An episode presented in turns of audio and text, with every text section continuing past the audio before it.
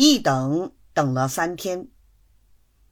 这天晚上，高升正在舱内替总爷打烟。总爷跟他闲谈，问起庄大老爷衙门里有多少人？你从前跟谁的？他怎么拿你荐给我呢？高升见问，急景生情，便一一答道：“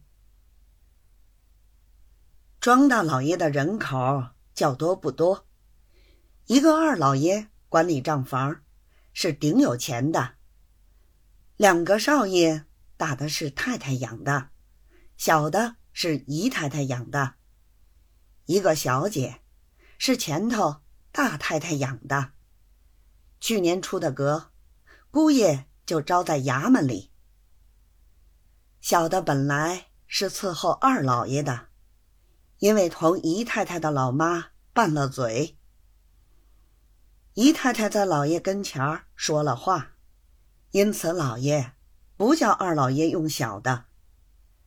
小的伺候二老爷已经六七年了，并没有一点错处。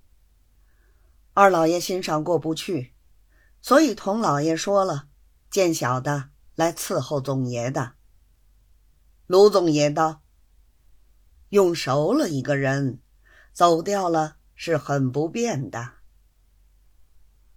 高声道：“正是这句话，做家人的伺候熟了一个主人，也不愿意时常换新鲜。所以二老爷说过，倘若小的找不到好地方，过上一两月，等老爷消消气，仍旧叫小的进去。现在小的伺候了总爷，有了安身之处，也就不想别的了。”卢总爷道：“二老爷管账房，他一年能有几个钱？”高升道：“少则一两千，多则三四千。”卢总爷道：“据你说来，他管上十年账房，手里不要有两三万吗？”高升道：“进账是好。”只可惜来的多，去的多，不会剩钱。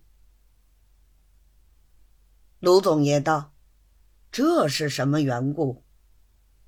高升道：“我们这位二老爷顶喜欢的是买翡翠玉器，一个翡翠扳指三百两，他老人家还说价钱便宜无好货，只要东西好。”他却肯花钱。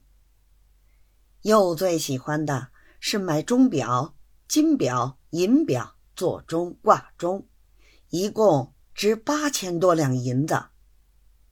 你只要有表卖给他，就是旧货摊不要的，他一收了去。他自己又会修表，修好了永世不坏的，所以他要这个。